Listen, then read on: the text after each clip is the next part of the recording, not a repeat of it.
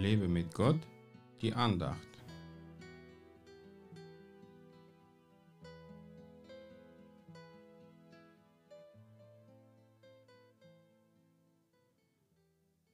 Die Volksmenge wunderte sich, als sie sahen, dass Stumme redeten, Krüppel gesund wurden, Lahme gingen und Blinde sahen, und sie verherrlichten den Gott Israels.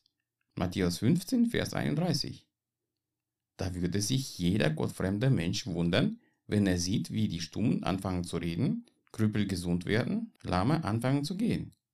Allein schon diese Verwunderung bringt die Anbetung in Menschenherzen hervor, weil es übernatürlich, unnormal, außergewöhnlich ist. Auch heute würden viele gottfremden Menschen Gott verherrlichen, wenn sie solche Wunder sehen würden. Doch warum passieren so wenig Wunder, auch wenn viele sich danach sehnen? Nun, sogar viele Christen haben Vorstellungen von Gottes Wundern, als wären sie eine Zauberei. Sie erwarten, dass Gott etwas zaubert und nicht, dass er ein Wunder tut. Gott ist kein Zauberer, aber er ist ein Schöpfer, der aus dem Nichts etwas erschaffen kann. Jesus hat mehrere tausend Menschen mit ein paar Brote und Fische gespeist.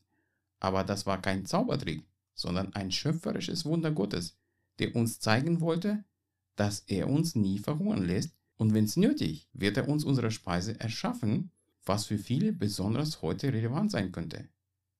Damit Gottes Wunder in unserem Leben passieren, brauchen wir nur eine feste Liebesbeziehung zu unserem Gott, so wie Jesus seinen Vater geliebt hat und er seinen Dienst mit Zeichen und Wunder begleitete, so soll es zwischen uns und unserem himmlischen Vater sein. Er will durch uns Kranke heilen und Befreiung schenken.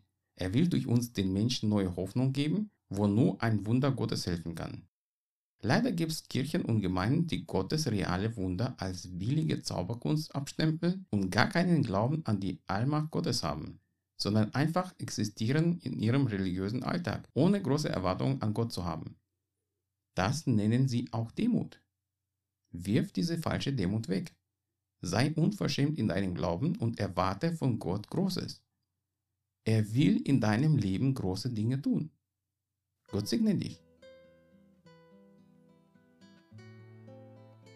Mehr Andachten findest du unter www.lebemitgott.de. Ich freue mich auf deinen Besuch.